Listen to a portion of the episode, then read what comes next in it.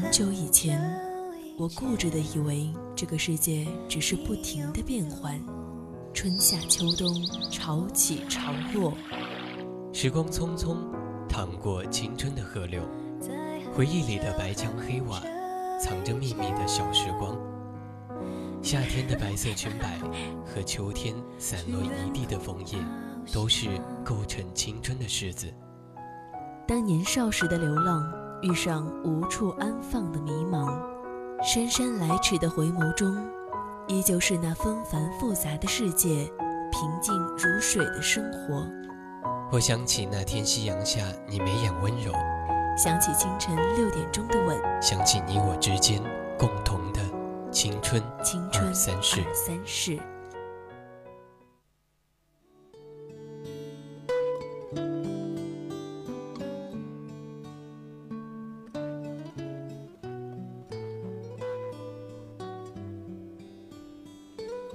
他常说的话是：“只要你让我高兴了，什么都好说。”我便回他道：“姐姐，你这语气可是地道的嫖客。”他就像猫一样的笑，鼻梁上挤出媚人的小皱纹，有时候往死里拍我，有时候再回嘴开涮我两句。我原以为我们可以就这么插科打诨。糊涂过一辈子的。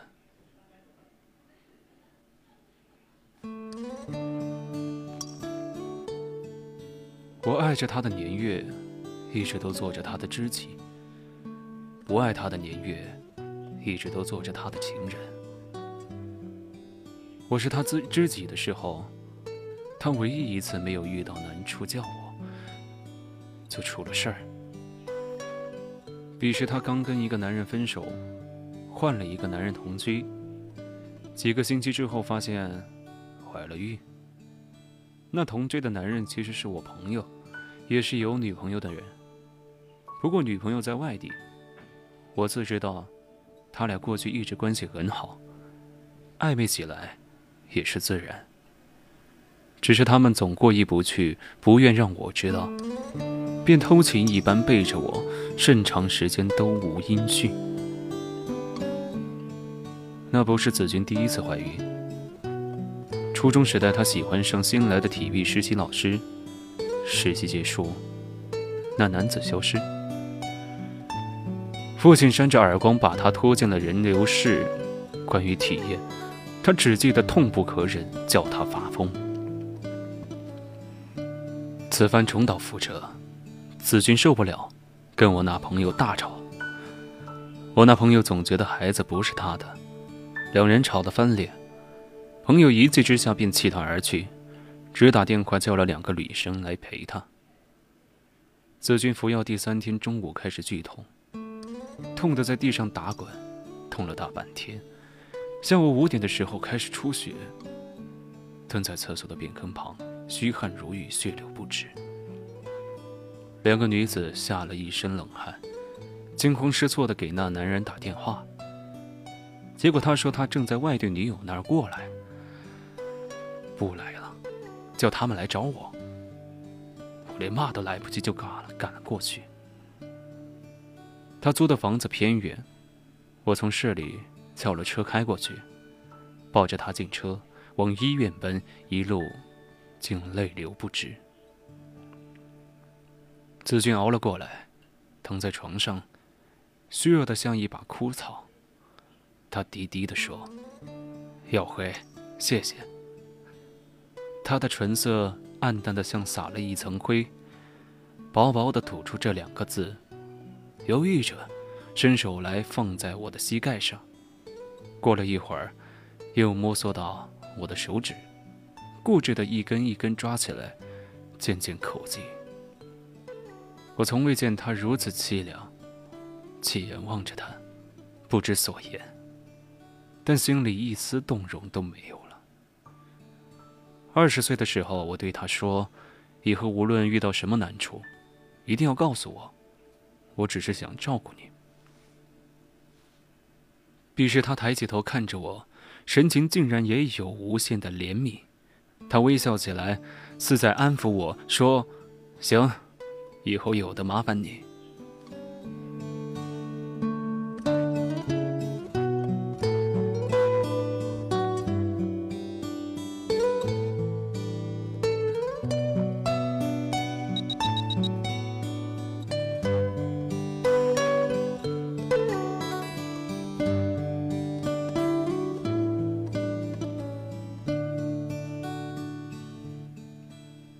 是在大学里碰上蓝子君的。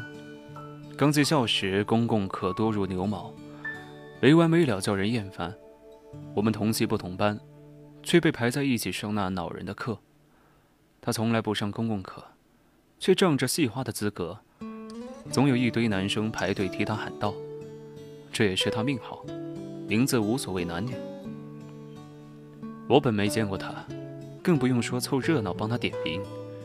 不想同宿的艺人猴急着要向他献殷勤，包揽了下一学期帮他喊道的活儿，自个儿却又常常想逃课出去玩，便把这差事扔给了我。从此我便替他喊道，每次一答，不知多少人要回过头来巴望着看看这位传说中的美女，却只看到我低头写字，面无表情之状，如此这样喊了一学期。全系上下几乎人人都认识我了，而我见到他，却是在将近期末的时候。公共哲学课，一个女生迟到了十分钟。我座位靠门，旁边有空，她一进门便靠我坐下。我不在意周围，只顾伏案写字。良久，她突然发问说：“哎，过去是你帮我喊到的吗？”我诧异的抬头，眼前人便该是子君了。我想，端时之间，我开始谅解那些拜倒于他的人儿。他的确是美。我点点头应他：“谢谢你。”他又说：“我无言笑笑回他：“没什么。”下课时，他说请我吃饭，说是感谢帮他喊道。我推辞几番。他坚持要请，我便没有再拒绝，和他去了餐厅。我们吃些简单的粤菜，整个晚餐说话不多，我们的言谈走向清晰，话语浮在寻常的生活话题之上，从不深入。他总是很自然地把自己藏在很后面，精良淡定，又有一种甚得群之的倦怠。我想她是经历过许多事的女孩，但她却有一颗极其早熟的心智，依靠遗忘，做回一个健全平和的人来。她从不言及自己的过去，也从不过问他人。我看着她的面孔，便知道，此生我已逃不过她的眼眸了。八点的时候吃完饭，服务生走过来，我们争执一番付账。最后他说：“欠了你人情该还的，别闹了，我来。”他爽快地结了账，然后我们走出餐厅。满目华灯初上，我站在路边与他说：“我送你回学校。”他犹豫了一下，淡淡笑了起来，说：“耀辉，我不住学校，你陪我在这里等等吧，朋友马上来接我。”我尴尬至极，这等的女子，自然是不用回宿舍扎堆的。我竟想不到。我们站在路边，一时无言。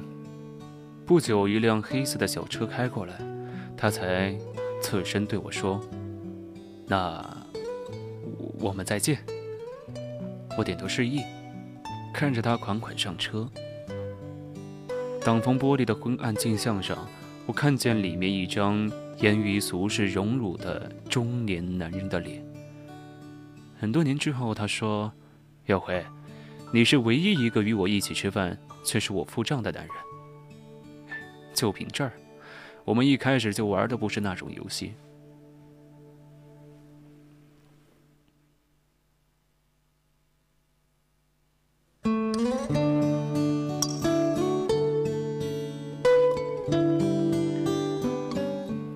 渐渐熟悉，偶尔出去玩玩。他的朋友多到令我头疼。我不常习惯与人走近，此番感觉像是一颗石子儿，以为是被人郑重地捡了起来携在身边，结果不过是被扔进一个收集奇石的观赏水缸里闲置。我不善交际，自是有几分特别之处。喜欢我的人自然会很喜欢，不喜欢我的人全当陌路就好。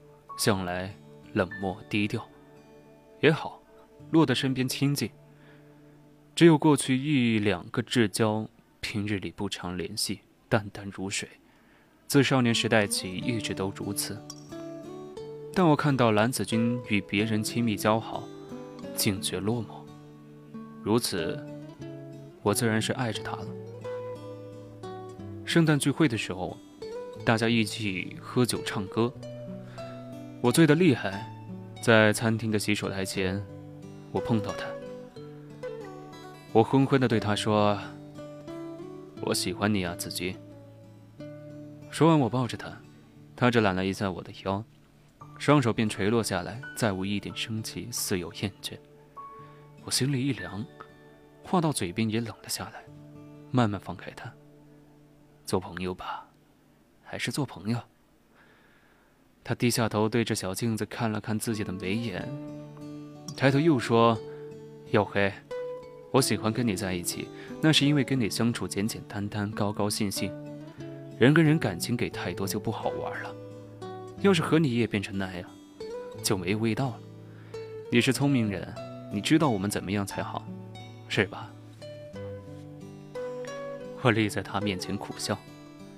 他见状，抬起头来，轻轻抚了我的下巴，说：“小黑，你不了解我，我是经历过一些不堪之事的人。”我说：“子君，这我知道。与你接触不久，我就感觉你是有故事的人，只是你不屑于言说。”他继续说：“所以我和你不同，但我不想失去你。我说真的，你答应我。”我点了头，他便擦着我的肩走出去。我立在那里想着，也罢，情人是朝夕之事，两个人最好是不要在一起，也不要不在一起。但子君是我要回第一个爱的人。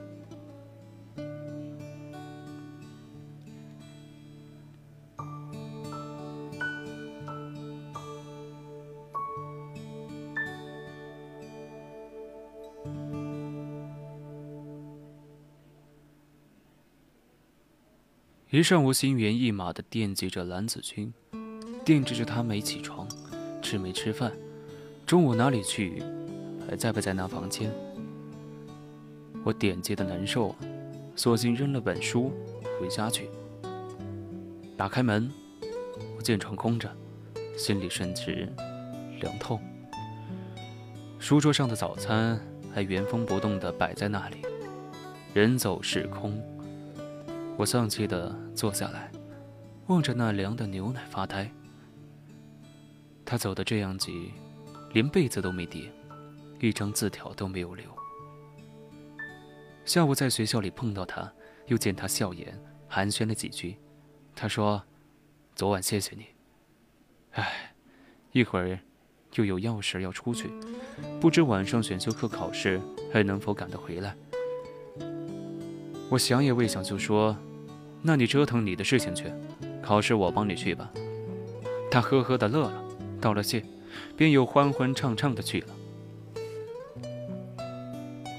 晚自修时提前了十分钟，找到他上课的教室去考试，一个小时之后做完，估计他起码也能够有个良的等级了，便交卷走出课室的门，转身之间便看见他一人站在走廊。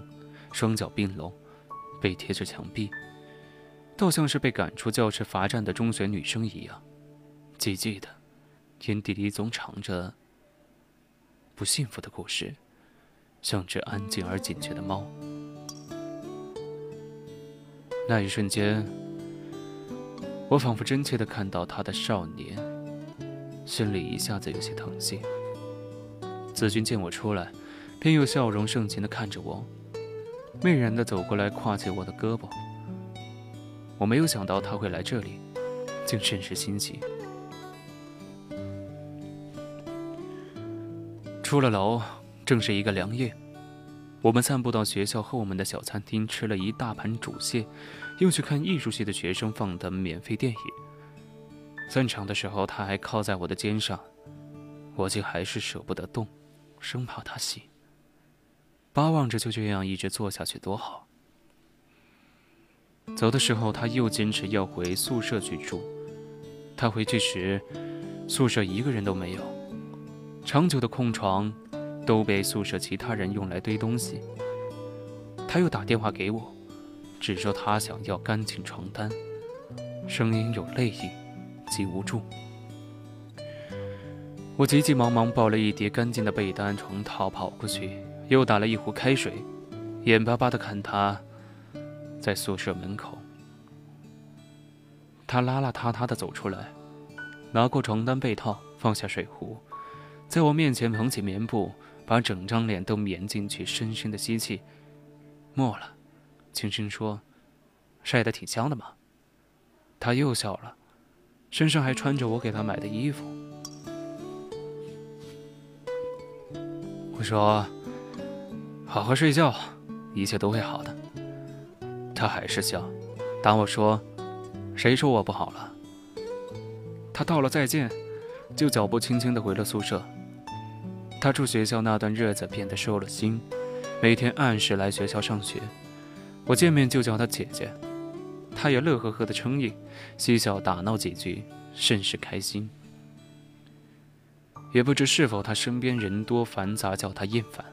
但凡他在学校，我们便过初中生般两小无猜的俏皮日子。上课无聊的时候，溜出教室来，一起去小卖部买茶叶蛋吃。考试要抱佛脚，他便破天荒地和我到图书馆自习，很偶尔的在操场上走几圈，或者上街串串，在小巷里找餐厅吃他的家乡菜，偶尔会到我的公寓来彻夜看电影，喝点酒。那夜散步，倒影在江岸的万家灯火似翡翠琉璃。在夜色水波中轻轻摇荡，景色甚美。一个阿姨摆了摊子拍照，快速成像的照片。她兴致很好，要拍照。我笑说她俗，把相机拿过来，拍了我们两人在路灯灯光下的影子。两只影子是靠在一起的，斜直长长的印在地上，看上去极有深意，可细细品味。是若即若离的两个人，却在彼此生命里有倒影，不言朝夕。他把这张相片放进手提包里，说：“我喜欢这张照片，我会记得这个晚上。”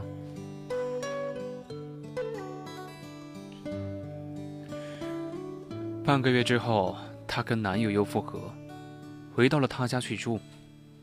陆续的还是会在一堆朋友们吃饭聚会的时候碰见他，他一习惯与我坐一起，总对我说：“还是和你开心啊。”我回他：“那是啊，那你就回我公寓一块来快活。”他便笑着说：“没问题，只要你让我高兴了，什么都好说。”姐姐姐，你这话可是地道的嫖客的语气，谁嫖你？两个人便打闹起来，没心没肺的笑。我一边走，路灯就一盏盏熄灭了下去，好像世界因我失去了光亮。我心里说：“子君，不会再有人像我这样执恋你了，我也再不要像这样执恋你了。”大三期末考试的时候，蓝子君旷课太多，被学校劝退。处分宣布之后，他很长时间销声匿迹。放假之后，学校人都走得干净，他才回来，叫我帮他收拾收拾宿舍的物品，搬离学校。我将他东西整理出来，分类打包，扛下楼去放进车里。装包的时候，看到床下的角落里夹着一张照片，被丢弃已久，是两个人在路灯下的影子。我拾起来，擦掉上面的灰，一时心碎。那夜我们散步江边，灯火如醉，花好月圆。他要拍照，我便拍了这两人的影子留给他。他说：“我不会忘记这个晚上。”我拿着相片欲对他说话，却看到他正背对着我，忙于整理衣物。我看着他背影，话到嘴边冷了下来。我未说话，默默将照片放进自己贴胸的衣袋，若无其事的继续收拾行李。他离开了学校啊，也没有回老家。那之后又与我几乎断了联系。他总是那个要迟到却又要提前离开的人，但我宁愿相信我懂得他。他太害怕这人世的寒冷，或者他太习惯这人间的寒冷。后来才知道，那是他肾落魄，与家人决裂，离开学校，住在一个已婚男人给他的房里。那男人心胸窄，怕他和别人搭上，不许他出门，也不给他什么钱，几乎是禁病。我去看他时，他刚从床上爬起来给我开门，轻松的一张脸，还未睡醒。我踏着满地的碟片、酒瓶、烟蒂走进去，顿时心下生凉。他说：“你不要来与我说话，不要问我，也不用说，陪我吃顿饭就好。”几天之后，他与那朋友分手。之后，他就和我的一个朋友在一起了。三人还出来吃过一次饭，彼此心知肚明，抬头嬉笑泛滥，低头就黯然无言。再想到他，是他的女友打电话给我。等我明白是什么事，心里酸楚、愤恨、慌张，但还是想也不想就赶过去找他，条件反射一般。我听到他的痛饮声。在肮脏狭小的卫生间，把他从地板上抱起来，一身一手都是血。他额上是冷汗，却笑着看我。我不忍鄙弃他，低头吻他的发，也落了泪。他熬了过来，只是十分虚弱，像一把枯草。他的唇色暗淡的像撒了一层灰，对我说谢谢，薄薄的吐出这两个字。犹豫着伸手来放在我的膝盖上，过了一会儿又摸索到我的手指，固执的一根一根抓起来，渐渐扣紧。我从未见他如此凄凉，气眼望着他，不知所言，心里一丝动容都没有了。子君，我默默的想，这是难言的侍卫。我本以为我有心一辈子为你担当，隐忍无言的给你感情。我也一直这样执念你，但我终究累了，心里在老去，不愿做一个可怜人。你不属于我，我亦不属于你。耀辉，我们在一起吧。他说。我喂一声，独坐在他旁边，慢慢想起来一些事儿。想起夜里读到叫人热泪盈眶的句子，抄写下来，在凌晨出门走了两个街区寄给他。想起他看人的说：“还是和你一起开心啊，还是和你一起开心。”想起他失忆的时候，在大雨的夜里敲我的门。想起他捧起我的床单，深深吸吻。我想起他抚我的下巴，说不要失去我。那都是什么时候的事情呢？这记忆像夜色一样淡了，大约还是我爱着他的时候吧。那又如何？遇到你时，我像是一张白纸，你不过在纸上写了第一个字，我不过给了一生的情动，心底有了波澜。但我知道，但我知道，波澜总归平静。世上再无比这更优美的沉默。